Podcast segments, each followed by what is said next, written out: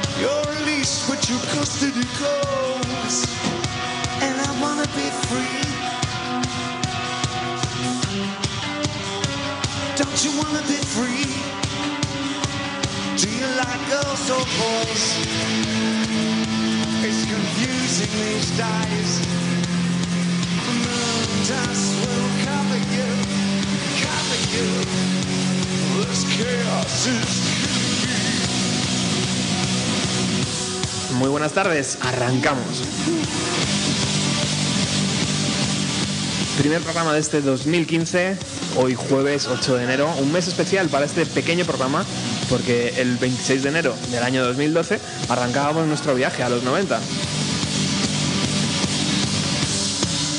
Tres años en antena poniendo música de calidad como la que suena ahora mismo Mr. David Bowie, que cumple 68 años.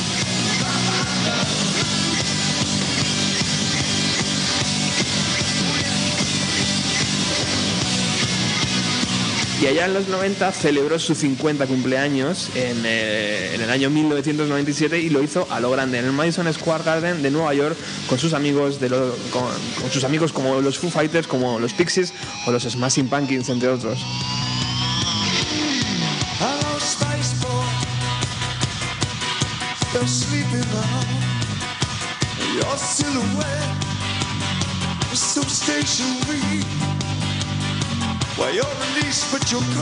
Por eso hoy queremos arrancar el programa en servicios mínimos, porque hoy veo el estudio más vacío que nunca. Eh, eh, lo vamos a hacer, eh, arrancamos el programa con él, pero también tenemos ya aquí a la, primera persona de este 2015. La última fue Paco Pérez Brián, ¿eh, Javi, y la primera va a ser Virginia Díaz de Radio, Radio 3.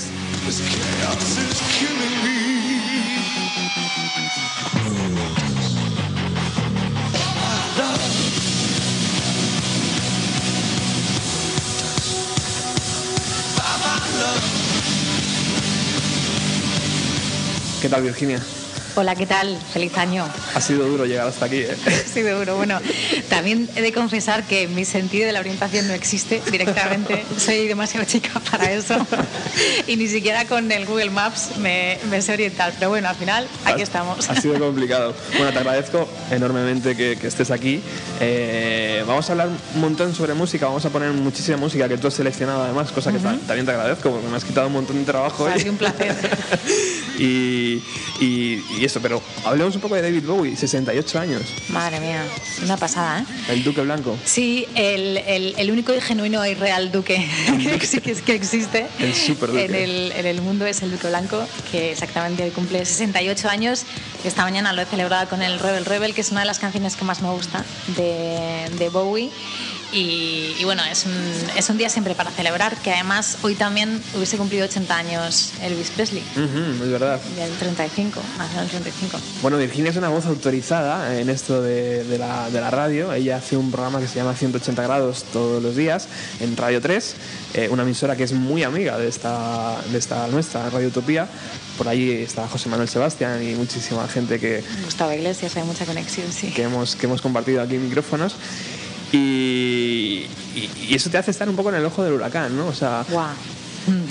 porque estar al frente de un programa musical en Radio 3, eh, no sé si se lo puedo desear a mucha gente, ¿no? Porque puede ser muy bueno, pero también puede ser muy malo, ¿no? Hay, hay como una especie de, de vínculo maligno ahí con Radio Nacional que de vez en cuando estalla en un foro que nadie Sí, sabe por qué, Sí. ¿sabes? Sí, lo del foro viene, viene de años a... Bueno, em, es un lujo estar en Radio 3, ¿eh? porque Por igual que Radio Utopía es, un, es, es una utopía esto, es, es un oasis en medio de, de- de un desierto musical Mm. que existe en este país y, y tenemos la suerte de, de poder estar todos los días compartiendo canciones y bajo nuestro único y, y- y- absoluto criterio, nadie nos dice qué es lo que tenemos que poner o qué es lo que no podemos poner Qué guay.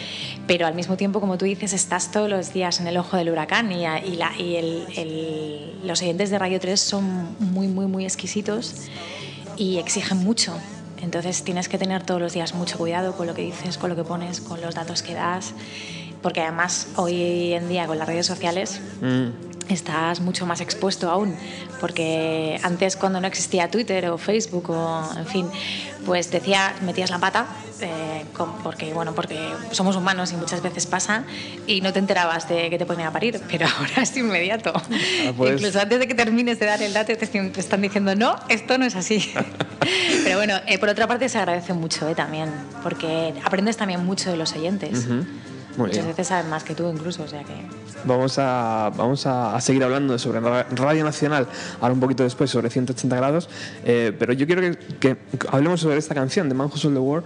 Eh, en los 90 el propio Kurt Cobain ¿no? hizo un guiño a David Bowie y yo creo que le hizo un gran favor. ¿no? De, de repente Sí. toda esa generación que amábamos eh, Soundgarden y el rock más, un poco más pesado, eh, dijimos, joder, qué bonita canción, ¿no? y de repente redescubrimos la discografía de David Bowie. Sí, eso es verdad. Supongo que mucha gente incluso conoció antes la versión de Nirvana que la original de David Bowie. Es muy fiel a la original, pero también muy bonita y sobre todo muy emotiva. Viniendo de alguien como Kurt Cobain, ¿no? que estábamos acostumbrados al guitarrazo puro y duro, pues Cierto. escucharlos en ese formato y con esta canción me- a mí me parece una pasada. Vamos a poder, vamos a escuchar aquí la versión original de David Bowie.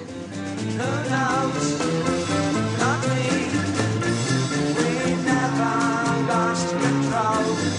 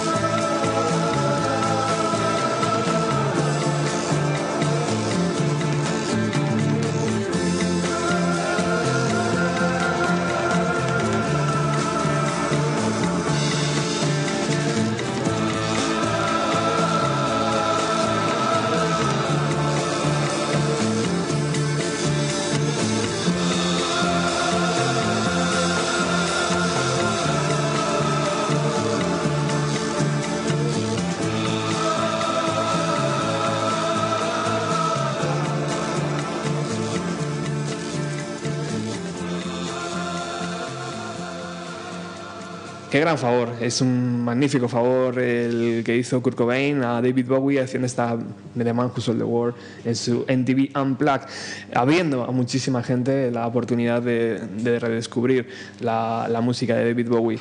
Bueno, Virginia, sabes que este Bienvenido a los 90 es muy amigo de alguien que tú bien conoces, que yo creo que estaba dirigiendo la emisora cuando tú diste los primeros pasos o por ahí, ¿no? Mm, Creo que coincidimos un mes, más o menos. Un Yo estaba haciendo el máster de, de Radio Nacional y creo que al mes o así de empezar, eh, Paco dejó la dirección de Radio 3, o sea que no pude la- tener la oportunidad en ese momento de, de conocerlo. Lo conocí después.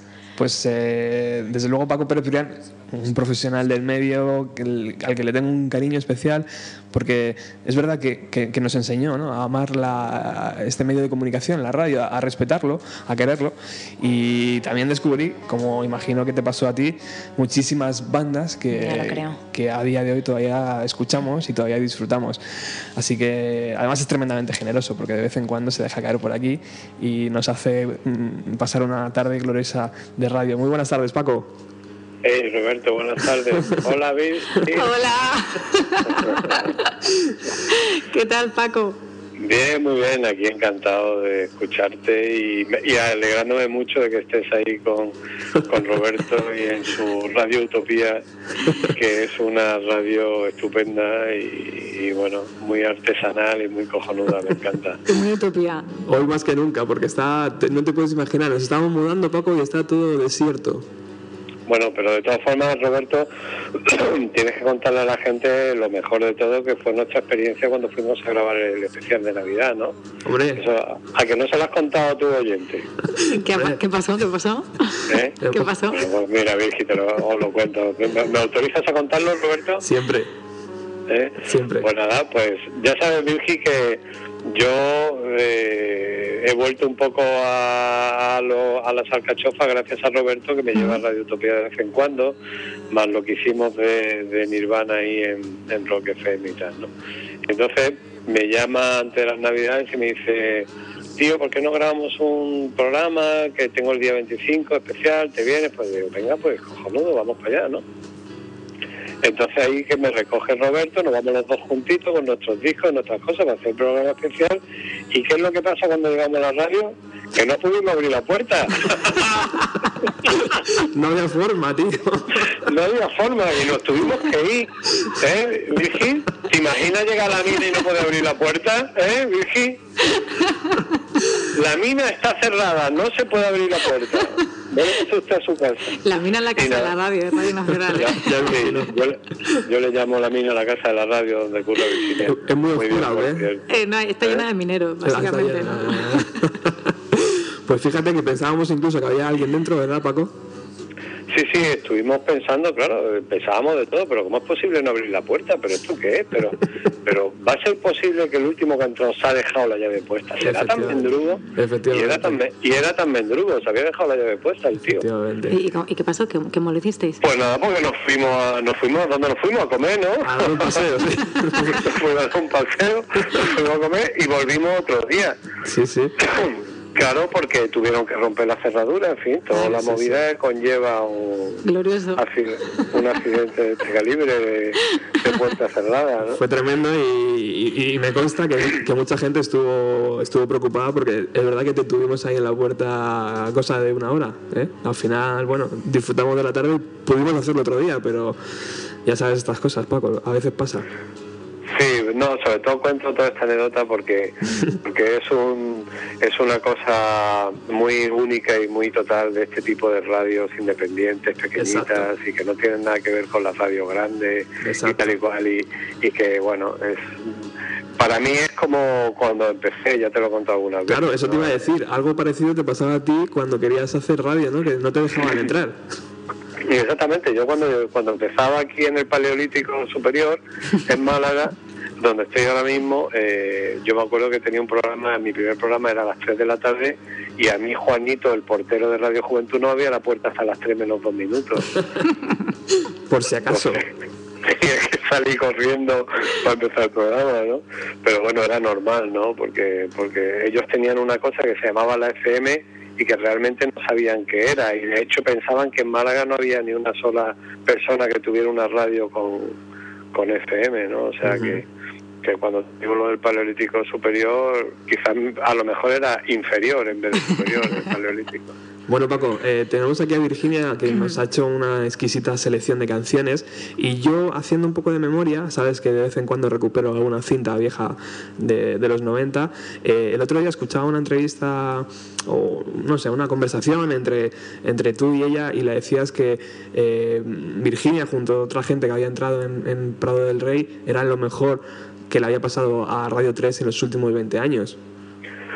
Pues sí, yo tuve la, o sea, yo tuve la su- su- suerte de conocer a Virginia, eh, bueno, pues cuando estaba dirigiendo la emisora, ¿no? Entonces, eh, evidentemente, como tú sabes, Roberto, a mí, a mí me gusta más estar en el micrófono que estar dirigiendo una emisora, ¿no? Pero bueno, eh, yo eso lo hice en equipo con Beatriz Pecker, que era una buenísima amiga mía y lo sigue siendo, y entre los dos intentamos echarle un empujón a una emisora que pensábamos que tenía que ser más musical y, estar más en la calle y modernizarse y, y tal y cual, ¿no? Y entonces, pues claro, encontrar una persona como, como era Virginia, una chica joven, con ilusión, con ganas, con actitudes, eh, coherente, honesta, enrollada y de puta madre, pues pues fue una suerte, ¿no? Y entonces, pues bueno, Virgi empezó, empezó, yo creo que efectivamente, como ella ha dicho, al poco tiempo de, entrar en contacto, eh, yo dimití de la DESA cuando cesaron a Beatriz, etcétera, etcétera, y entonces yo me quedé dirigiendo un programa que, que bueno, que, era una creación mía y que, y que era mi programa estrella en el momento de cuando empecé a dirigir Radio 3, que eran los conciertos de Radio 3, y entonces creo que, que escogí a Virgi para que ella los presentara y, y los trabajara y, y bueno, se hizo la super jefa del cotarro, ¿no? Eh, y luego, pues bueno, pues me ayudó a mi prejubilación. Yo me- primero me prejubilé yo y luego me prejubiló la empresa.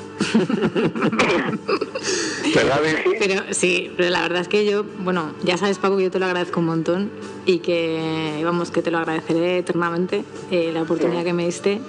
Yo me lo pasé muy bien en esa época, la verdad. Eh, me lo pasé muy, muy bien y guardo muy buenos recuerdos. Y sí que es verdad que, que luego, aparte de los conciertos de Radio 3, que, que tú me diste la oportunidad de estar allí presentándolos y también encargándome un poco de la producción y todo eso, me metiste lleno en el programa, que aprendí mogollón. Pues luego eh, Paco con Beatriz Pecker le dijo, "Ve- vea, mm, hay que poner voces nuevas y yo creo que Virginia lo va a hacer muy bien. El primer día no me salía la voz, el segundo tampoco. no sé cuándo empezó a salirme la voz, pero, pero bueno, al final más o menos se consiguió y, y bueno, que yo te lo agradezco muchísimo. Que yo lo he dicho No, siempre. No, me tienes, no, me, no tienes que agradecer nada. Tú- todo lo que tienes te lo has ganado tú, tía, no jodas. Sí, pero hay que estar ahí en el momento adecuado y encontrarse a alguien como tú, que tampoco es, es fácil. Y, bueno, que, que eso que lo digo siempre, que yo estoy donde estoy gracias a Paco Perdurian. Y él lo sabe, que lo digo siempre. Bueno, o sea ¿Qué, que qué- Bueno, qué impresión bueno. te causó el primer día que le conociste? Me pareció muy serio, me Muy pareció súper serio, sí, porque... Estaba muy liado. No, porque, porque no sé, no, me estaba buscando presentadora para los conciertos de Radio 3 y nos, nos daba un textito Ajá. y yo era la primera vez que me ponía delante de una cámara y entonces mm, me puse delante de una cámara con una inexpresividad de, caja- de cojones y se me quedó mirando y me dijo, bueno, lo tenemos que decidir, y decir, hija, vete a vender pipas a la plaza de tu pueblo porque esto no... Y luego al final Mira. me dio una segunda oportunidad y ya más o menos fui aprendiendo un poquitillo, sí. Mira, Roberto, Virginia, que ha crecido como profesional mogollón desde esos tiempos, que ya son unos pocos de años, y ahora ella se desenvuelve perfectamente en la radio, en la televisión, y, y yo creo que le queda además mucho camino por recorrer y que, y que va a ser una de las personas clave de, yo creo que de la música y la cultura y por, por, por, por esa empresa, por la Televisión Española, es que desde el minuto Virginia eh, tiene algo que es que es muy curranta, o sea, eh, Virgi es una mujer que trabajadora, eh, profesional, ¿no? Entonces, para de una forma exquisita y, y bueno, y, lo- cuando encuentras una persona así, los resultados se ven rápido, ¿no?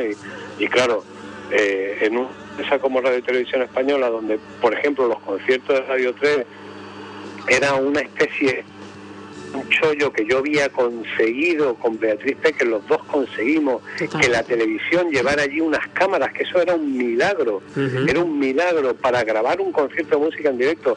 A mí los sindicatos me pusieron a parir porque estaba iba a romper el estudio Música 2, porque aquello no sé qué, porque no sé cuánto, porque tal. ¿Y cuántos años lleva lleva eso en antena, Virgi? 14 o 15 años. Mamá, lleva desde el 98. Más, ¿no? El 98. Llevará como, como 5.000 o 7.000 grupos grabados. 17 años lleva, sí, sí. ¿eh? ¿sabes? Una pasada. Y, y, y- y entonces, claro, mm, yo tenía que encontrar una persona que fuera capaz de presentar eso rápido, porque claro, el los realizadores que te venían, venían en plan estrella a un programita de chichinabo, ahí a las tantas de la mañana y tal y cual, ¿no? Y entonces, pues claro, eh, yo no podía tener a alguien que tardara tres horas en presentar el programa, ¿no? Y Virgil lo hacía pues bueno, se lo curraba y vamos, yo no sé, no sé si tengo mucho olfato, ¿no? Pero desde el minuto dos me di cuenta que era la persona perfecta, ¿no? Y, y sigues ahí, ¿no, Virginia? Porque yo te sigo viendo, vamos, digo, en los conciertos... Sí, sí, sí. sigues- Sigo los conciertos, Sí. lo que pasa que ya no hay presentador, ni presentadora, ni nada. No, se Ya, bueno, ya, sí, ya. ya está. Pero sí, sigo los conciertos haciendo más o menos Ah. lo que hacía cuando estaba contigo Ah. en los últimos años, coordinando un poco. Acuérdate, acuérdate el cartel que pusimos en la puerta, ¿te acuerdas? Díselo a Roberto, No sé, no sé exactamente, eh, literalmente no sé muy bien eh, si decía esto o no, pero que cualquier cambio era para cagarla. Que este programa está inventado así y que cualquier cambio era para cagarla. Duró, muchos años ese cartel, ¿eh? Bueno, y la verdad es que más o menos se ha mantenido, ¿no? Porque Sí, sí, sí, no veo muchos cambios en el programa, ¿no? Veo algunos que a veces no me gustan mucho, pero bueno, básicamente el programa se mantiene, ¿no? Sí, sí, sí. Y sigue siendo el único, el único programa que ofrece música en directo en radio y televisión. Total. Y Algo- bueno, lo, lo- lo de radio televisión en la música es verdaderamente lamentable. Sí. Es una. Yo el otro día, yo el otro día, y esto, mira, como me gustaría alargarlo en un sitio más grande, pero mira, me da igual.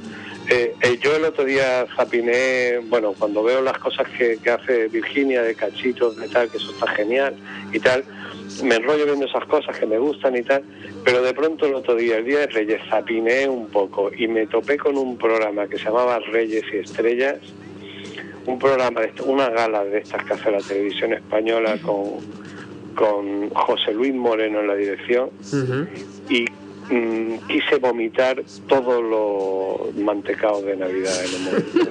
Polvorones fuera. polvorones fuera, ¿no? O sea, me da tanto asco que una televisión como la televisión pública tenga semejante mierda y basura por la noche en la primera cadena y que haya gente tan válida como Virginia y tantos profesionales que pueden hacer cosas en la música en esa empresa que de verdad era para que el director al día siguiente llamara al presidente del gobierno y dijera, mire usted, dejo mi cargo porque no puedo hacerme con esto, esto me da vergüenza. ¿Hubo mucho, Y- ¿Hubo mucho dueto, Paco, o no? ¿Eh? Bueno, sí, lo- los duetos son en buenas. Los duetos es la especialidad de Toñi Prieto. Eso es en Nochebuena. ¿Eh? Que también tiene tela un tipo como Joan Manuel Serrat, que se supone ha hecho unas canciones acojonantes, que le tengan que meter a Joaquín Reyes por medio para que el programa se soporte, ¿no? Es que es, es muy heavy. Lo de la música en televisión española es de mear y no echar gota, hablando mal y pronto. Bueno, pero ahí es verdad que, que- que hay que romper una lanza a favor, ¿no? Hay gente como Virginia y todo el equipo que tiene detrás, lo hace fantásticamente bien los domingos, es un, es un de- soplo de lo de- fresco. Lo de Virginia es un milagro. No, no, lo de Virginia y gente como, como Virginia en esa empresa es un puto milagro. O sea, porque porque es que es que es un milagro. Yo me acuerdo, yo me acuerdo eh, la época esa antes de irme y tal, en los conciertos de Radio 3 que le que un día le dije a, uno de los productores, digo, oye, ¿por qué no hacemos un buen programa musical, aunque sea los sábados por la mañana y tal? Y me dice el tío, vale, pero intenta venir con una productora de fuera de la casa. Y yo le dije, pero tío, si yo soy de plantilla, ¿por qué tengo que venir con una productora? ¿Por qué tengo que venir de la mano de Emilio Aragón para hacer un programa musical, tío? Con todo mi respeto y cariño a Emilio Aragón, ¿no? Entonces, son esas cosas, ¿no? O sea, que, que de pronto que de pronto la mierda esa que han sacado ahora del hit, la canción, no sé qué, que presenta un tío como el Genes Cantizano este, es que no hay en televisión española un presentador o presentadora para que un tío que está en el grupo Prisa tenga que ir ahí a hacer un programa. Es acojonante, ¿no? Paco, te tienes que venir una tarde aquí a Radio Utopía, tío, y vamos a largar de, de lo lindo, ¿eh? No, bueno, ya, ya, ya acabo de largar, ahora me, ahora me he desahogado, tío, porque, porque es que es que me da mucha pena, tío, es que Ya. es que tenemos una televisión pública es que no pone, o sea, siempre, siempre lo he dicho, ¿no? Y tú me has escuchado decirlo ahí, y, y reto a quien sea que me demuestre que me equivoco.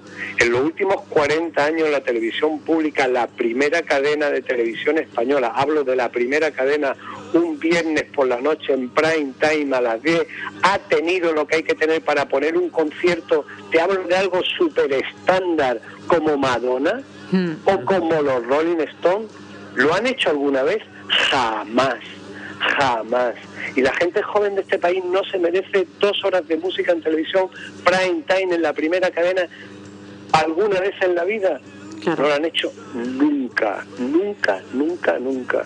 Y los sindicatos de radio y televisión española que se protestan por todo, ¿por qué cojones no protestan por esto?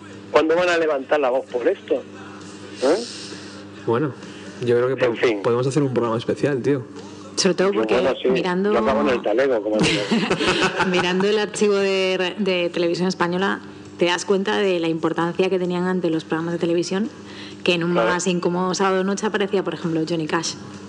Claro, claro. Claro, es que eso, cuando, cuando ha sucedido algo parecido después? Claro, es lo que, es lo que yo he comentado algunas veces. Ahora, ahora ese programa que tú haces, Virgi, dentro de 20 años no se podrá hacer porque no tendrán Claro, nada. efectivamente. Solo tendrán a David Bustamante Y a los las conciertos de Radio gil- 3. Y en los conciertos de Radio 3 y las gilipolleces del José Luis Moreno, tía. No habrá, no habrá nada más. ¿Sabes? Y, y, y lo de los conciertos de Radio 3 está bien, un programa así hay que tener, pero habría que tener tres programas más. O sea, habría que tener un programa más estándar de televisión, el típico programa Claro. con yo que sé, con información general, donde saliera un poco de todo, luego un programa de flamenco, yo que sé, no sé, es que es que no, es que no, es que no, es que la música es que les importa una mierda. Ah, ah, mira, hay una frase que es, que es patética y es descomunal, que te la dicen los grandes gerifaltes, y te dicen, la música nos penaliza a la audiencia. Fíjate tú, que, fíjate qué, qué frase, ¿no? Nos la música nos penaliza a la audiencia, tío. O sea, es que es tremendo, ¿no? Por eso, por eso, bueno, cuando veo programas como, como estos que se pueden ver, de los conciertos de Radio 3 o lo de los cachitos y, y tal, pues dices, qué milagro, ¿no? Que, que... Y si te acuerdas de la época de los 80, que había Musical Express, Pista Libre, La Bola de claro. Cristal, Rocopop y todo esto, dices, bueno, ¿y qué ha pasado, no? Ujú. ¿Sabes? Es tremendo, la verdad es que verdaderamente es tremendo. Lo que está pasando es una pena y, y bueno, y es que, joder, la música es un arte importantísimo. Bueno, Paco. Eh, en fin, Yo se te- acaba el programa. Yo te... se, acaba, se acaba el programa ya, si tenemos que. No, broma. que yo te llamaba sobre todo porque tú fuiste la última, la última persona del 2014 en participar en, en Bienvenido a los 90 y quería también que fueras un poco partícipe de este primer programa del 2015, ya que en el 2014 mm, has sido tan generoso con nosotros, espero que en el 2015 también te dejes ver y te dejes caer por, este- por estos nuevos estudios que, que algún día estarán terminados y podrás venir a ver. Y, y un día, si quieres, volvemos Me a, encantará. volvemos a engañar a Virginia y, que se venga y hablamos de, de música. Claro. Ya que me sé el camino, se la ha aprendido la Claro. pobre.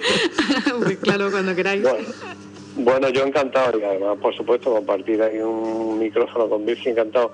Eh, hoy no he ido porque me, ya sabes que me pilla fuera, estoy en Sí. Málaga y, y- y ya me pilla un poco lejos, pero la próxima vez, cuando quiera. Y siento el meeting que acabo de dar, pero, pero es que, tío, la cosita está muy mala y, y lo que más me alucina es que nadie lo dice, tío. O sea, leo los periódicos, tal y cual.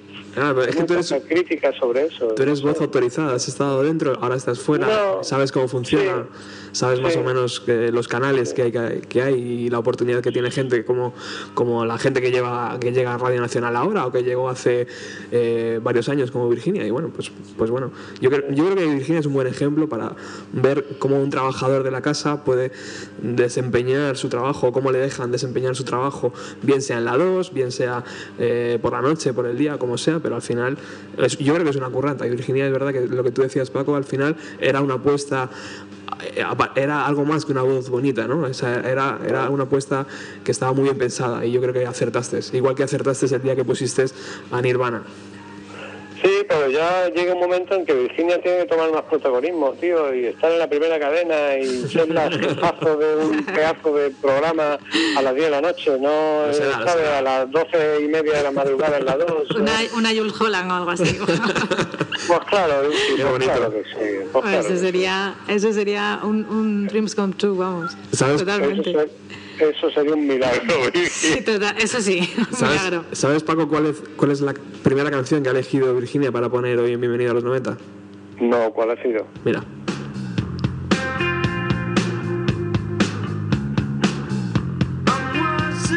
Creo que te suena, ¿no?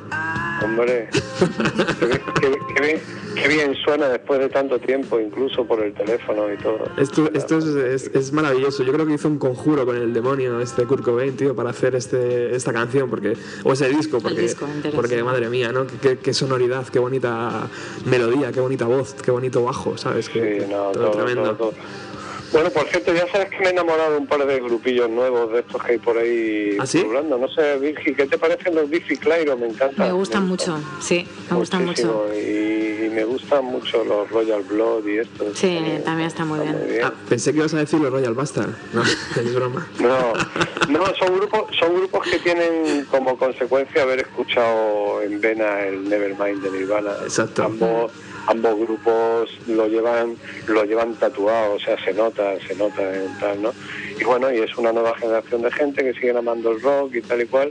Y si yo tuviera un programa ahora, los pondría, por ejemplo, no sé, Qué guay. grupos que me gustan. Pues esperemos que dentro de poco eso sea verdad y que tengas un programa, bien sea eh, en cualquier emisora o, o donde sea, pero que sea verdad. Sí, a ver, no sé, ya veremos. Pero si, si lo has puesto, lo, has, lo, has, lo preguntaste en Twitter y, y yo qué sé, te, han- te han- te hemos abrazado, Paco. Bueno, hoy- hoy la yo lo- radio, hombre, por Dios. Yo, yo, yo lo de Twitter es que no sé ni cómo defenderlo, pero me enseñó Roberto y me he puesto ahí y tal. Y, y hoy está, hoy, hoy he tenido ahí un, creo que ha sido mi mayor actividad eh, de, de- de tal, ¿no? Y la verdad es que bueno, es cojonudo, ¿no? Es una herramienta estupenda para conectarse con, con amigos y con gente estupenda, ¿no? Pero, pero, pero bueno, no sé, hasta, hasta que llegue a hasta que llegue a hacerme con la máquina, pues tardará un poco. Pero bueno, de vez en cuando sí, eh, sí me gusta, pues eso, ¿no? Decir, me gusta esta canción o la otra, ¿no? Lo he hecho un par de veces y, y, y la verdad es que está muy bien. Es una forma de, de estar conectado con la gente estupenda. Bueno, Paco, muchísimas gracias por haber estado aquí, aunque sea ya, aunque haya sido vía telefónica, y sabes que esta es tu casa y, Gracias, gracias Robert. y volveremos a darte la murga para que regreses aquí Yo- a, a los micros. Yo encantado, yo encantado. Y, y nada, pues un beso muy grande, Virgi. Un besito, que- Paco. Que me alegro que te vaya todo tan bien y tan estupendo. Muchas gracias, y, tío. y nada, y seguiremos disfrutando de ti, de tu programa y, y cuando la arregle la emisora Robert, pues nos juntamos ahí un día y luego nos vamos Eso. a cenar a un sitio de control ahí al lado que estamos bien. Planazo. Eh, eso es. Muy bien. ¿Vale? Un abrazo, Paco. Un besito grande. Hasta Chao. luego, bye. bye.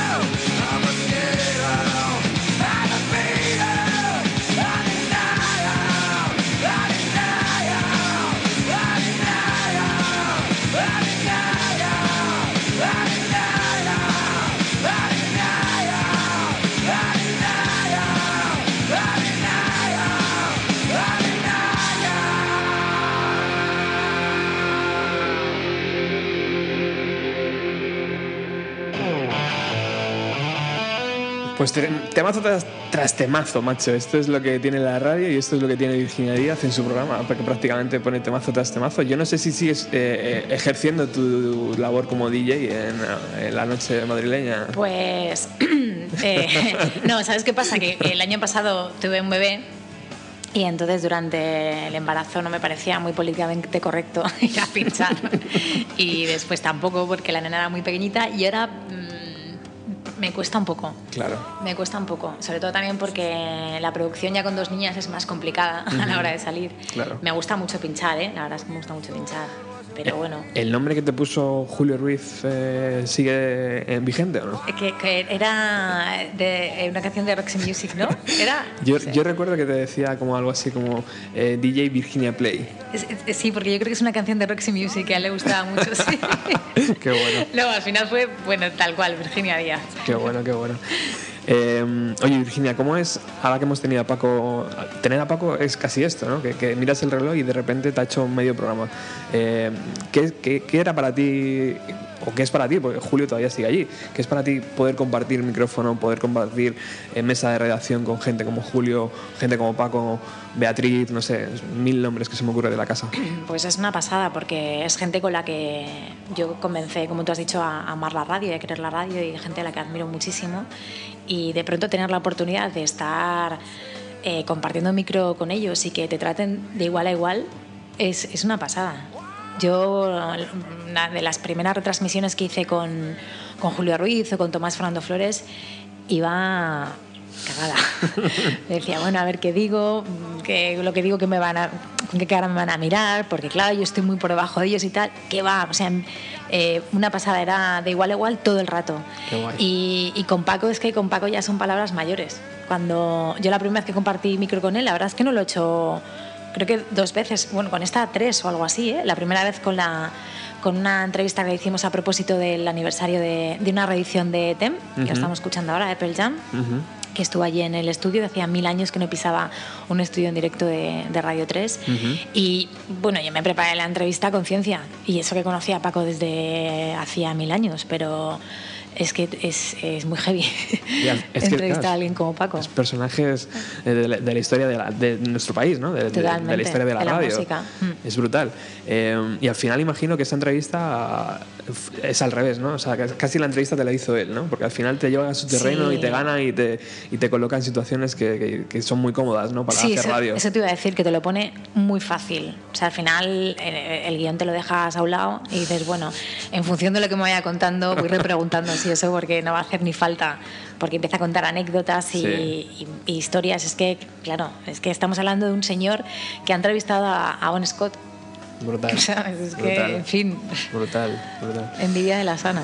E incluso hay un vídeo por ahí de la 2 eh, entrevistando a David Bowie, no sé qué año sería, en los 90 es también, imagino. Esta mañana creo que lo ha dicho alguien en Twitter. Jo, yo recuerdo una entrevista mítica que hizo Paco Pérez Brián a David Bowie. Pues Bueno, imagínate. Ya ves, qué cosas.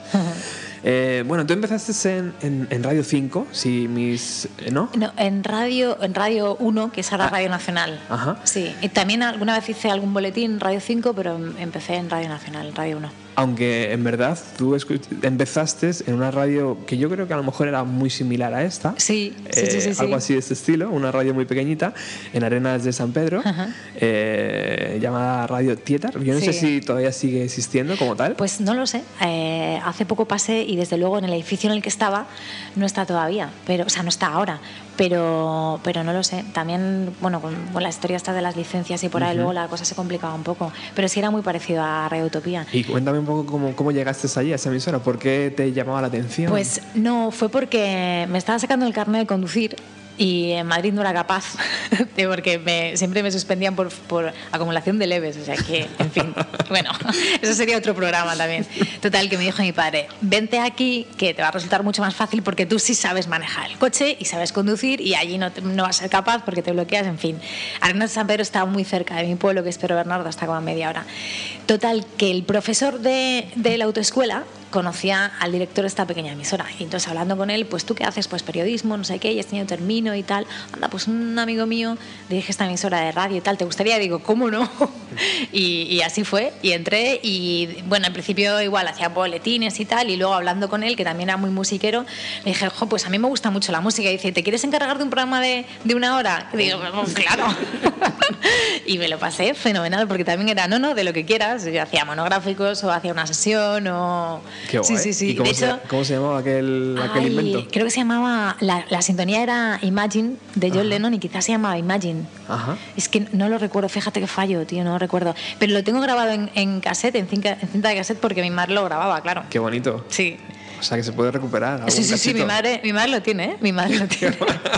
Con agua de pipiola. Qué guay. Sí, sí. Y de ahí a, a Madrid, imagino, a Sí, hacer el, luego- el máster. Claro, hice, hice el máster al mismo tiempo que hacía un, un- un curso en el IFEMA de Madrid, Ujú. en la Comunidad de Madrid, y mm, yo no sabía que tenían bolsa de trabajo, fue como una especie de, bueno, una sorpresa total, y me contrataron para informativos de, de Radio 1, y en ese, en ese intervalo de tiempo, que, que fue más o menos un año, pues como en mayo de 2000, fue cuando Paco empezó a buscar presentadora para los conciertos de Radio 3, y nos lo dijeron a las chicas que estábamos allí del máster, fui y, y tuve la suerte de conocer a Paco y, y que le molara. Y creo que al principio, ya te digo que no. No le moló.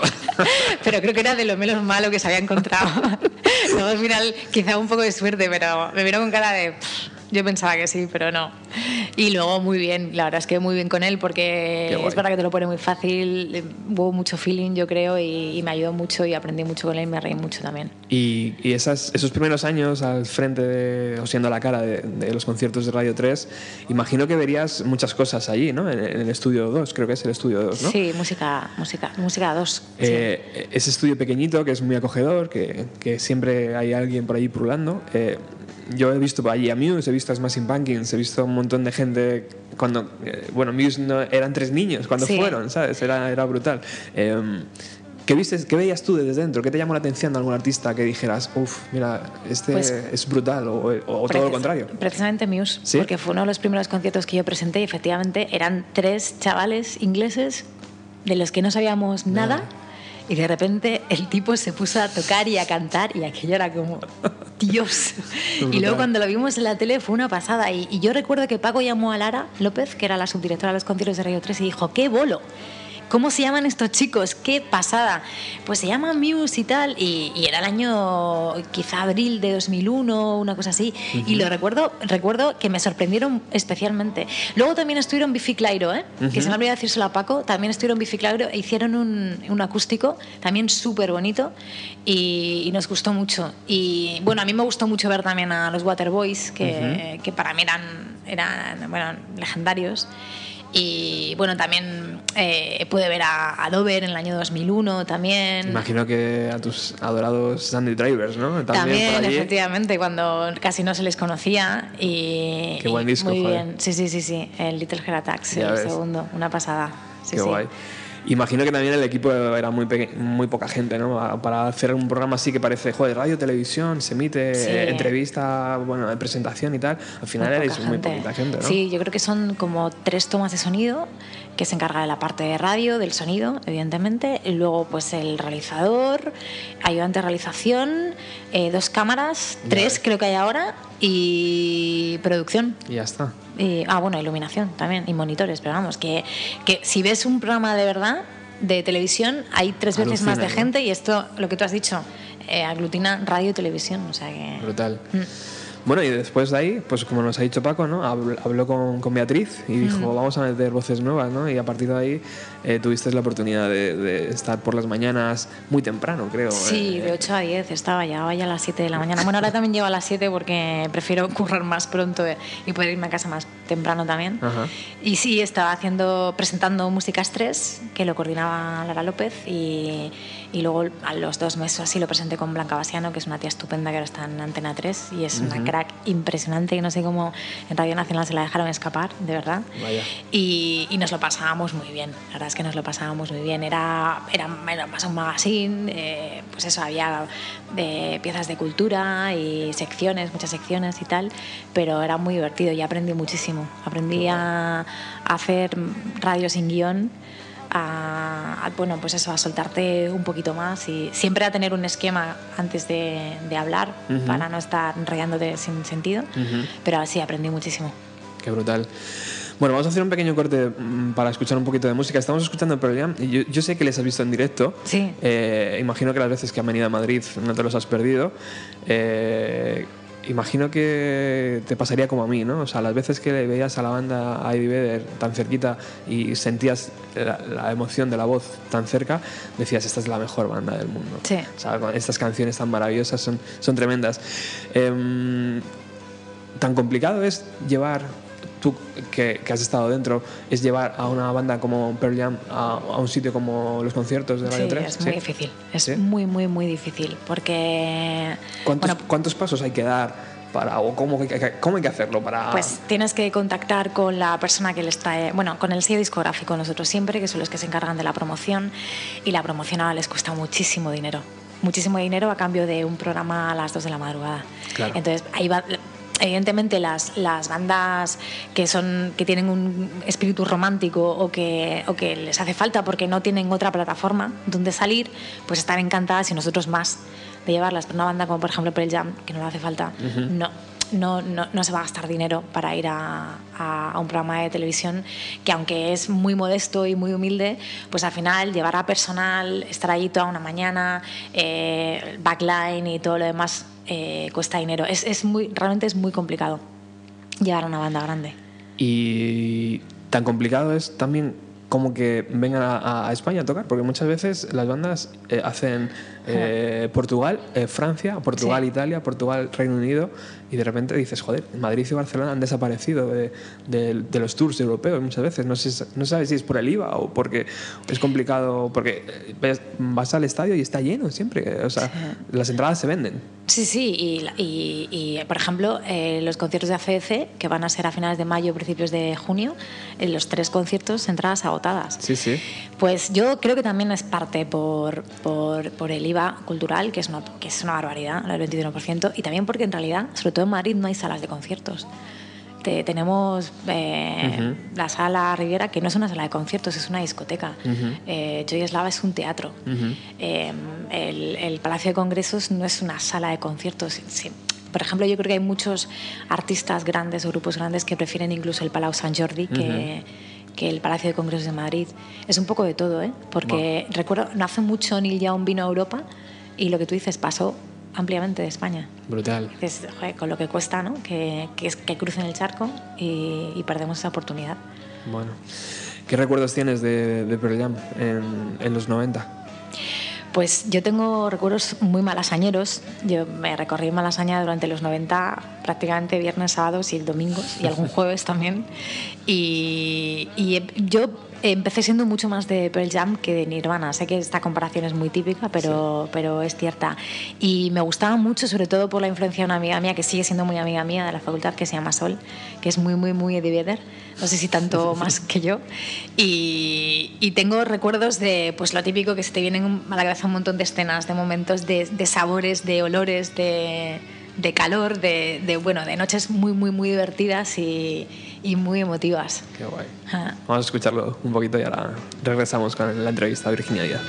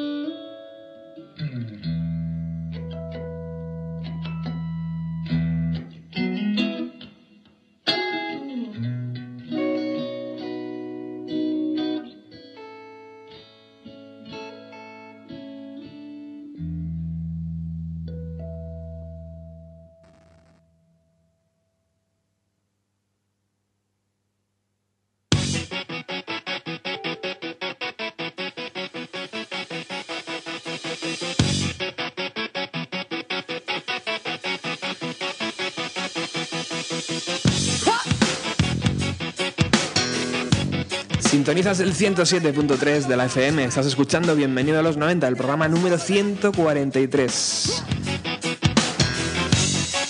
Hoy entrevistamos a Virginia Díaz de Radio Nacional.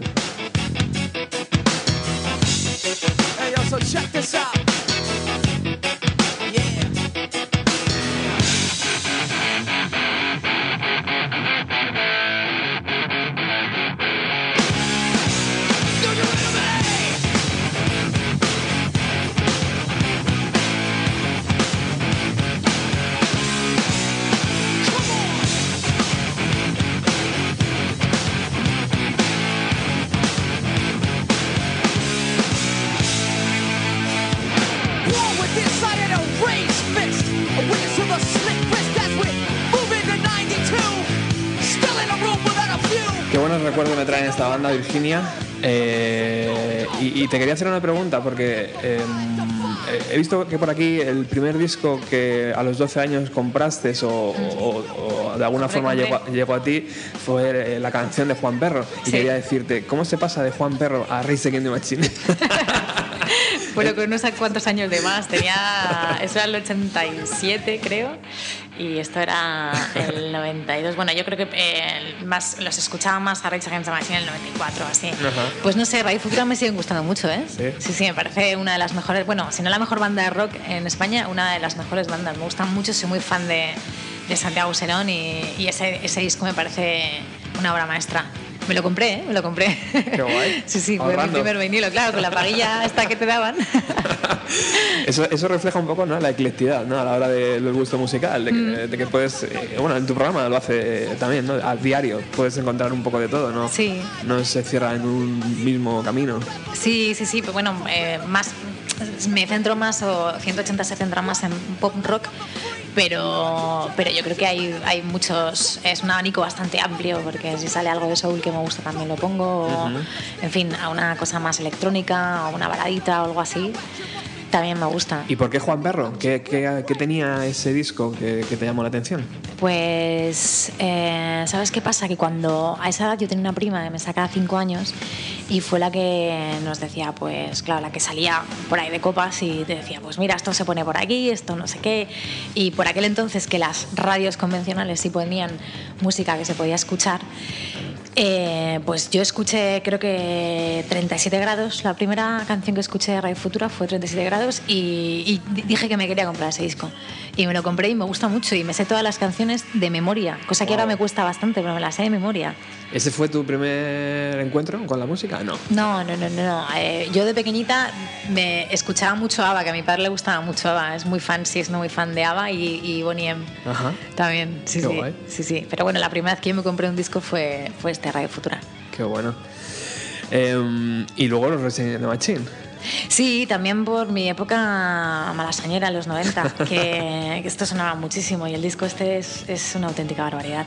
Nos, Y- nos decías ahora mismo que, que lo, que lo pinchas, ¿no? Como lo acabamos de hacer y de repente Sí. la cabeza empieza ahí a botar. empiezas a cabecear, Joder. sí, sí, sí. Y hace, hace eh, tres años se se reeditó el- este disco, que se llama también Rage Against the Machine, Ujú. como tío el vigésimo aniversario de la publicación, y se reeditó remasterizado y después con las versiones de, de todas las canciones eh, en demo, que fue las que ellos vendieron por unos 5 dólares, me parece que al terminar los conciertos, y suenan tan bien, suenan igual de eléctricas que, que las de estudio. Había calidad- las del había disco. calidad ya ahí, Una- ¿eh? Sí, sí, una pasada. Y, y se, se puede pinchar perfectamente una, una demo de Rage Against the Machine de cualquiera de las canciones de este disco y igual cabeceas, ¿eh? igual. Y lo que os decía antes, que, que da igual a qué hora la pongas y delante de quién la pongas. Cualquier canción de este disco, con, la- con ella la gente salta. O sea, eh, de repente estalla. Qué grande. Sí, sí, sí. Déjame ser un poco malo. Eh, ahora mismo, en la actualidad, eh, Tomás Sánchez Flores es el que. eh, Fernando Flores, Tomás Fernando Tomás- Flores. sí, sí. Fernando Flores, perdón, Sí. es el que está dirigiendo la emisora. ¿Podría llegar un día y decirte, Virginia, no pongas Racing and the Machine? No, Nunca. nunca. Qué bueno, ¿no? Sí, sí, sí, pero ni, ni, lo, ni lo hace Tomás, ni lo hacía antes Lara, ni lo hacía Beatriz Pecker, ni Javier Díez, ni ninguno de los directores que han estado en. ni Jami, que también estuvo después de Beatriz Pecker, de, de Radio 3. Jamás. Ni te dicen que no lo pongas, ni te dicen que lo pongas. Ahora entiendo tu enamoramiento Sí, sí, ¿eh? hacia la emisora. Es que, o sea, la libertad absoluta que tenemos en Radio 3 en ese sentido es impresionante. Y es verdad que es un lujo, ¿eh? ¿Alguna vez soñaste? Y yo estoy, estoy segura que a Tomás no le molan, ¿eh? Pero jamás en la vida te dirá, no lo pongas. ¿Alguna vez soñaste cuando estabas ahí en esa radio tan pequeñita parecida a esta en que ibas a estar hablando para eh, toda, toda España? Sí, claro, soñaba, soñaba, pero vamos, ni de broma pensaba que lo iba a conseguir. De hecho, yo empecé a estudiar periodismo para educarme la información porque pensaba que esto iba a ser una utopía completamente. Y, y bueno, pues al final tuve la suerte de, de encontrar el camino, encontrarme con gente como Paco y, y situarme donde estoy, pero lo soñaba pensando que jamás en la vida iba a poder estar. Y cuando estabas haciendo esas prácticas que te, te relacionaban más con la política, ¿no? O sea, tenías que ir a hacer em, eh, rueda de prensas, ¿no? Tenías que cubrir Ir al Congreso. diferentes eh, medios. Sí, sí. Eh, ¿Se parece un poco el maquillaje que hay en el Congreso al maquillaje que puedes encontrarte en, el- en el- en los camerinos de los conciertos de Radio 3? Nada que ver. ¿No? No, no, no, nada que ver. Es un, es un ambiente mucho más informal, mucho más distendido. En el otro tienes que andar con pies de plomo. Eh, los políticos imponen mucho. Supongo que a mí y a, y a todo el mundo tienes que ser súper estricta con la información y, y incluso pues el reloj apremia todo el rato y tienes que dar una noticia y al- no te ha dado tiempo a escribirla y vas en 30 segundos y tienes que escribir tres o cuatro palabras y entonces tienes un subidón de adrenalina brutal. Luego lo he echado de menos eso también, ¿eh? Sí, sí, luego también lo he echado de menos, pero no, no, tiene nada que ver. No tiene nada que ver. ¿Y por qué se llevan tan mal ¿Quién? los políticos y los músicos?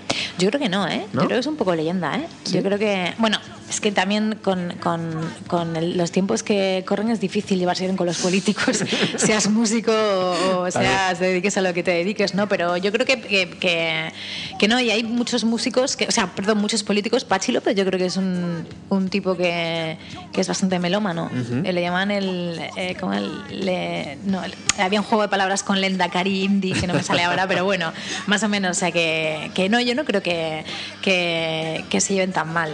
O por lo menos políticos y músicos. Músicos y políticos quizás sí, pero políticos y músicos yo creo que no se llevan tan mal. Ahora la reina va, a, Esa- con- va a conciertos también, ¿no? una reina indie. Ahora, sí, sí, el año pasado, eh, no sé si fue el año pasado, el año pasado me refiero a 2013, estuvieron los Killers en el Festival Internacional de Benicassim y fue ella, pero ya había ido a verlos en el Decode. Qué fuerte. O sea que, y creo que Julio Ruiz se encontró, bueno, no se encontró, pero coincidió con ella en un concierto de los planetas. Bueno, bueno. O sea que, grande. sí, sí. También estuvo en el concierto de Hills, aquí en Madrid, cuando vinieron Sí, Hills sí, hace, sí, muy poquito, el año pasado creo que fue. O sea que eso puede ayudar a, a- a esta generación del MP3, de la canción eh, separada del álbum. O sea, quiero decir, mm, esa, esa generación que, decía, que decíamos antes, dentro de 20 años, cuando quieran hacer un cachitos, eh, no van a tener material. Em, eh, esa vinculación de que alguien de la política, de la realeza, de alguien, un futbolista, yo que sé, alguien súper famoso que tiene eh, influencia sobre la gente, puede ayudar a que, a que se cree, se, se, se ge- se germine ahí algo para que la música sea un poco más importante en este país. Yo creo que sí, de hecho ahora eh, lo que antes mm, casi se la criticaba a Leticia, ahora es una cosa que, que la favorece. Que fíjate, nuestra reina va a conciertos y es súper moderna y le gusta la música y además se interesa por la música. Y parece una tontería, pero probablemente sí que puede abrir una mínima puerta, porque hay mucha más gente que conoce a Leticia que conoce a los Killers, y eso que los Killers son extremadamente conocidos. Joder. Entonces sí puede ser que, que aunque solamente sea por curiosidad de lo que escucha la reina, pues hay mucha, habrá muchos jóvenes que digan, bueno, pues voy a escuchar esto, a ver qué tal está. Sí, probablemente. A mí, a mí desde luego me parece fenomenal. Esperemos que sí. Sí, sí, sí. Oye, cuando entras en Prado del Rey por la mañana, eh, a eso de las 7, eh, um, ¿todavía se te ponen un poco los pelillos de punta? Cuando entras en ese edificio tan imponente con tantos profesionales. Cuando, cuando entro en el edificio ya no, sobre todo porque a esas horas hay muy poca gente, pero, pero cuando me pongo delante del micro, delante, perdón, esos dos minutos antes, o sea, cuando yo saludo y digo, hola, ¿qué tal? ¿Cómo estás? Estoy hiper nerviosa. Luego ya, después de decir bienvenido, bienvenida a 180 grados, bla, bla, bla, ya me relajo un poco. Pero esos primeros segundos son de tensión absoluta. Y, y luego al final, también cuando termino el programa, me doy cuenta de que sabes, de que estoy cansada porque al fin y al cabo has estado una hora en tensión y controlando tiempos y con lo que vas a decir y En fin, que, y eso la verdad es que me, me- me gusta mucho porque creo que significa que lo sigo teniendo mucho respeto y es una cosa que creo que nunca se debe perder. El respeto al micro y el respeto a quien te está oyendo. ¿Cómo afrontas diariamente el programa? ¿Cómo, cómo te preparas las canciones? ¿Vas a lo largo de la semana? ¿Te dejas influir por lo, lo que te llega por Twitter? No sé. Bueno, yo chequeo todos los días eh, cuando llego las, las webs musicales que hay, todas las que conozco, todas las que puedo, eh, eh, nacionales, internacionales. Eh, lo que os decía antes, a través de las redes sociales los oyentes también te, influyen bastante, te, te muestran muchas cosas que tú no conoces porque ahora con Internet es imposible abarcarlo todo. Pero no, voy, voy día a día. Voy día a día. Eh, hombre, si, hay, si sé que, que hay un grupo que, que me interesa mucho y que está a punto de sacar un disco que, o que sé que va a sacar ese día el single y tal, voy detrás de ello. Pero si no, es un poco lo que me encuentro.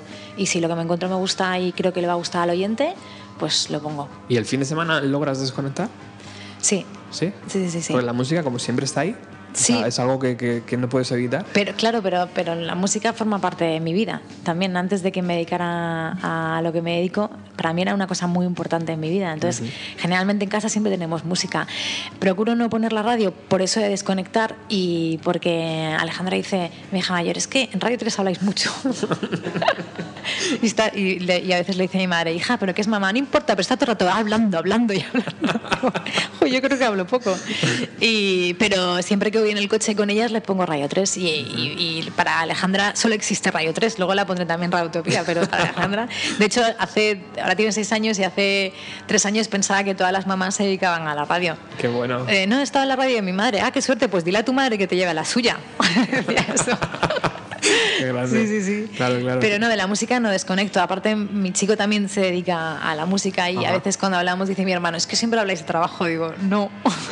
Claro. para mí no es hablar de trabajo, para mí es hablar de, de una de mis pasiones, de algo que me gusta mucho. ¿Qué, qué puedes decir, Virginia, a la gente que está acabando el máster? Muchos de ellos incluso acaban el máster y vienen, vienen aquí a, los micrófonos. Tenemos mucha suerte porque hay gente que hace máster y que de repente pues no tiene la posibilidad de emprender su, su carrera, decide venirse aquí a los micros de Radio Utopía y estar un tiempo viendo un poco, aprendiendo, eh, soltándose delante del micrófono, aunque no sea a nivel nacional, eh, y, deciden venir aquí.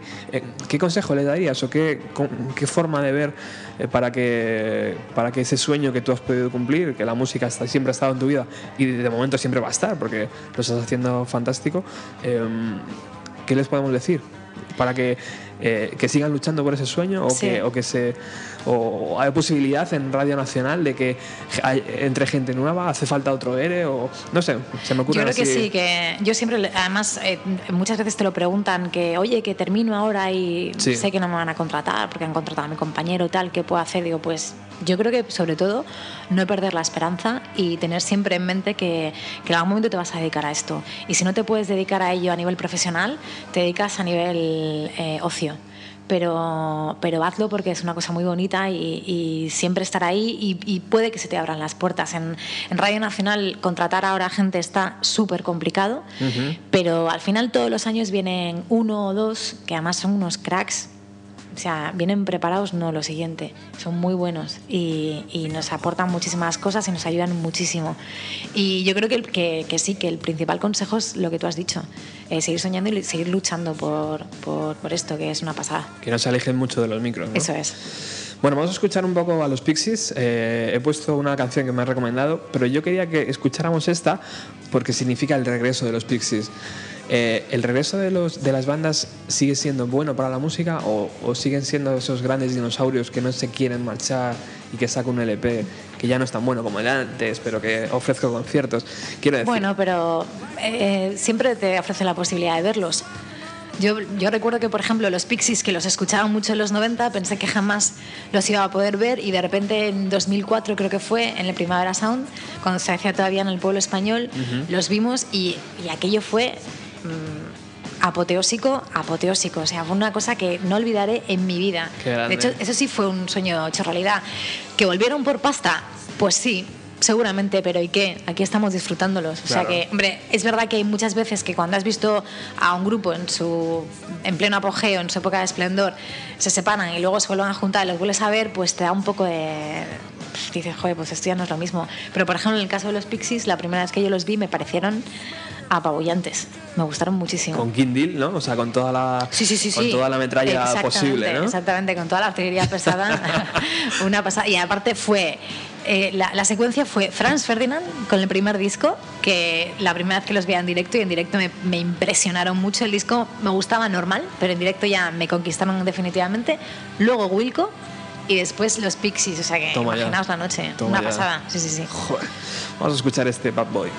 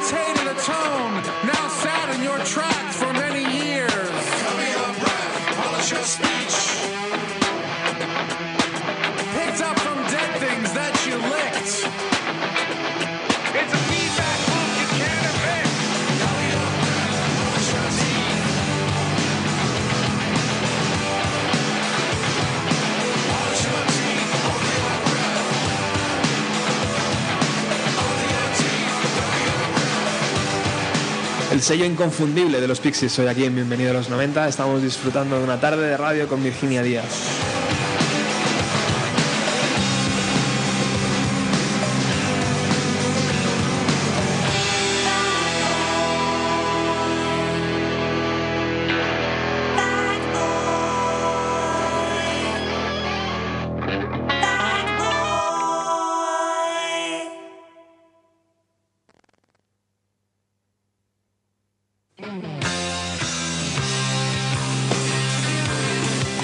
Estamos llegando al final, pero eso es lo que pasa siempre que te estás divirtiendo, ¿no? Que de repente llega la hora y según veo el reloj son las 8 menos 10. Y nos quedan muchísimas cosas en el tintero, muchísimas preguntas para hacer a Virginia. Así que tendremos que invitarla otro día aquí a la emisora cuando esto ya esté bien puesto. Bien.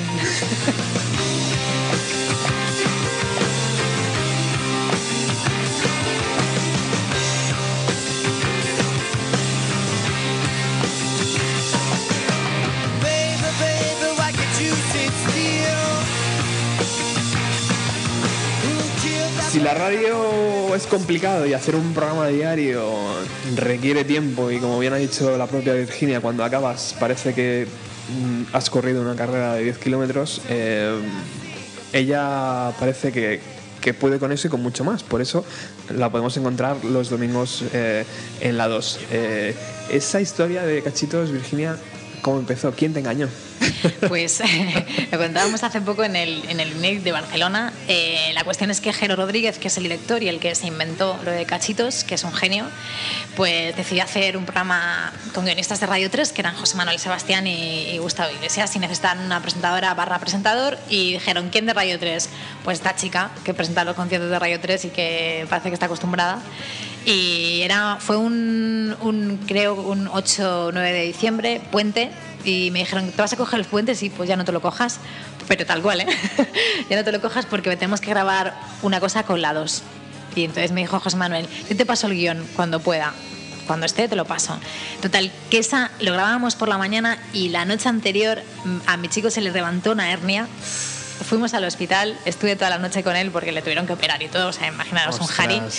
Y me, me desperté como pude a las 6, fui a casa, me di una ducha, eh, imprimí el guion y según me estaban maquillando me lo, me lo aprendí y lo grabamos en un sitio muy chulo que son como unos almacenes que por cierto ya no existen, destruyeron el, el edificio.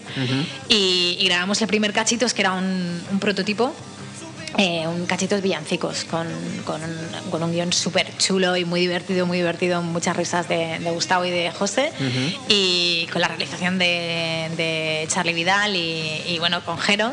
Y funcionó, funcionó bastante bien, lo pusieron en Navidad, lo pusieron en Noche Vieja, eh, lo volvieron a poner en no sé, no sé qué otro día de Navidad, hacia el año siguiente sin decirnos na- nada, ninguno de los que habíamos grabado ese programa, de repente lo volvieron a poner en la 2 y entonces nos llegaron WhatsApps, oye, te estoy viendo la 2, oye Jero, ¿tú sabes que lo emitía? No, que va, no tenía ni idea. Total, que ese día tuvo muy buena audiencia y dijeron, pues va a ser que vamos a hacer una serie. Vamos para adelante. Y entonces empezó Jero a, a recopilar gente de Radio 3 para, para, como guionistas y se hizo la primera temporada y yo salí súper embarazada porque el primer cachitos que grabamos de la primera temporada estaba como de un mes y medio así, con lo cual ya no había vuelta atrás. y, y luego ya tuvo buenos resultados y se ha hecho la segunda temporada, terminamos el, el día Nochevieja y ya estamos con la tercera temporada que será supongo que también a partir de septiembre del próximo año y se empezará a grabar pues en primavera o así. Qué grande. Sí, sí, Joder. sí. Y, la- y las grabaciones de cachitos, bueno, el curro curro lo hacen los guionistas y Jero y, y compañía, eh, realizadores, montadores, redactores y demás, que hacen una- un trabajo de orfebre eh, buscando en el archivo de Radio Televisión Española y, y los guionistas recopilando como 200 canciones por programa y haciendo unos guiones fantásticos. Yo curro las presentaciones, pero vamos, me aprendo de memoria el guion que me dan y ya está. Las presentaciones al final son de 12 horas, pero vamos, que, que, que aunque sea la cara visible, soy la que menos aporta en el programa. Eso lo tengo que decir porque, porque la gente que está en San Cugat y los guionistas son muy buenos y, y llevan mucho trabajo cada uno de los programas. ¿eh? Muchísimo bueno. trabajo, sí, sí. ¿Qué repercusión ha tenido para tu vida aparecer más en la televisión? Em, eh, pues que te conoce más la gente, que de ¿Sí? repente sí, incluso dentro de Radio Nacional, un día iba a Recursos Humanos a firmar no sé qué historia y, y no encontraba para variar el, el despacho y me encuentro con un señor así trajeado con muy buen aspecto y, y me mira y me dice, te estaba esperando. Y dije yo, ¿cómo me conoce? Y dije, claro, por Cachitos. Y luego me lo dijo que era muy fan de Cachitos y al director de Recursos Humanos. Ah, qué bueno. Y bueno, pues eso, y que sales por la calle y también te conoce más la gente y mola, la verdad es que mola. Sí, sí, Virginia- es muy halagador. Virginia Díaz es, es consciente de esa corriente de opinión que hay de, de, que, de que está muy bien para la edad que tienes. O sea, que, que mucha gente te echa de piropos, ¿no? Ah. Sí. O sea, que de repente hay... Pero yo creo que es que es, es como una especie de leyenda urbana, una, de leyenda urbana que una mujer que pasa de los 35 y que de repente tiene hijas no puede estar bien físicamente. Bien me refiero a que está en forma o a que no está muy Ajá. tocha o no sé. Y entonces parece como que sorprende, pero, pero mis amigas están más o menos como yo. Quiero decir, que, que no aparentan la edad que tenemos, que no la voy a decir. pero bueno, que es una cosa ahora bastante habitual, ¿eh? Que yo creo que es bastante habitual. Qué bueno. Sí, sí, sí. Bueno, pues estamos llegando al final. Eh, vamos a poner este, back- este- esta canción de, de Green Day, que es, que es muy divertida. Sí. Eh, y, y yo quería que nos recomendases un par de grupos, eh, algún, alguno nacional sobre todo. Ajá. Hoy has puesto alguno interesante, ¿no? Has puesto la, la nueva canción de... De, De Newman. De, de- de Newman, Sí. eh, de Subterfuge. eh, Sí, es- es ese ese. sello independiente, ¿no? Que todavía Sí. sigue existiendo, que parece un milagro que, que- que hoy en día siga existiendo ese sello. En Barcelona Barcelona siempre ha estado un poco más adelantada que Madrid, ¿no? Siempre han tenido esos sellos y que saben guardar y, y- y alentar. Pero mm, a mí me gustaría que nos recomendaras un par de grupos, un- uno nacional, uno, uno internacional, como tú veas. Pues eh, creo que Newman es un muy buen ejemplo de grupo nacional, creo que es un valor en alza absoluto y que cada vez que la gente lo ve en directo sale completamente fascinado. Otro grupo del que yo soy súper fan, supongo que lo sabéis, es LA, que me gusta Ajá. mucho y creo que cada vez lo hace mejor, lo hacen mejor. Y grupos internacionales, como muy bien ha dicho Paco, Royal Blood son buenísimos, son muy, muy, muy buenos y mm, tirando par- más para el lado mm, electrónica pop, las hermanas californianas Jaime me parecen Ajá. una pasada. Me Qué gustan guay. mucho, tienen canciones muy ochenteras, muy con ese corte ochentero, pero, pero muy finas y muy elegantes y, y ahí muy guay. Bueno, se- luego seguramente que en cinco minutos te. "Ay, se me ha olvidado esto, y esto está bien, pero bueno, más o menos va a ir la cosa. Bueno, Virginia Díaz, muchísimas gracias por haber venido a esta emisora, por haberte perdido y encontrado otra vez. Eh, sé que esto está lejos y que supone un esfuerzo para vosotros. Estáis todo el día currando y, a- y aparte tenéis que venir aquí a, a seguir currando. Te aseguro que es un placer, ¿eh? de verdad. Y yo te invito ya a que un día engañe a Paco y, y- Vale, vale. y nos, y nos- nos hagamos un programita de algo y lo disfrutemos. Da muchos recuerdos por allí, a la gente que, que viene de, esta emisora. De vuestra parte. Y espero verte pronto, ¿vale? Y que sigas sí, tan sí. bien y tan cariñosa y con ese pedazo de voz que tienes. Muchísimas gracias, Robert, de verdad, un placer de corazón. Gracias. Hasta la próxima. Chao.